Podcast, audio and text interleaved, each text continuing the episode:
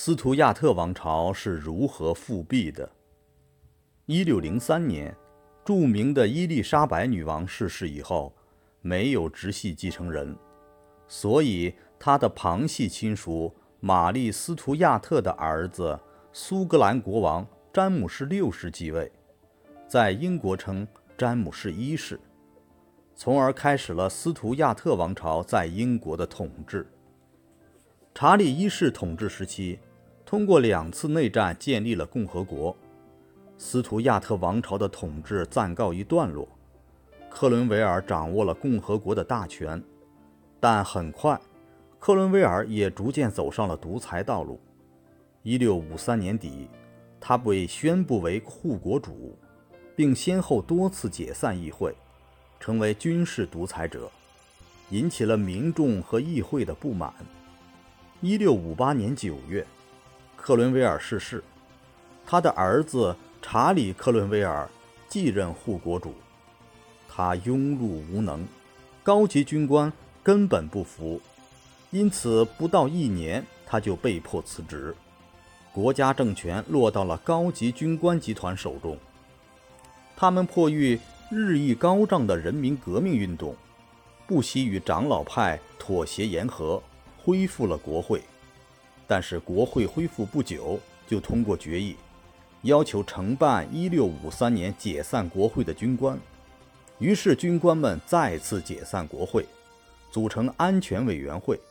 进行军事统治。然而，安全委员会受到各阶层人民的抵制和反对，各地方政权也拒绝接受委员会的领导，军官们只好于1659年底又重新恢复了国会。资产阶级和新贵族为了维护其政治经济利益，他们极力寻求建立一个能够保障自己既得利益的政权。但在当时，英国已经寻找不出一个能够像克伦威尔那样的人物，去建立一个强有力的政府。因此，他们把目光转向了尚在国外流亡的查理王子。企图通过复辟斯图亚特王朝的统治，来达到建立稳定的社会秩序的目的。资产阶级和新贵族复辟计划得到了著名的君主主义者驻苏格兰英军司令官蒙克将军的支持。1660年2月，蒙克率部队进入伦敦，大肆逮捕民主派人士，很快控制了局势，同时。他派人与在荷兰的查理王子谈判，达成了关于复辟斯图亚特王朝统治的协议。一六六零年四月四日，查理王子在荷兰的布列达发表了一个宣言。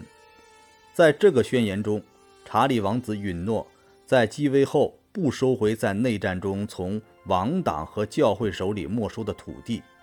赦免所有反对君主专制的革命者，保证宗教信仰自由。五月一日，英国国会通过决议，迎立查理为国王。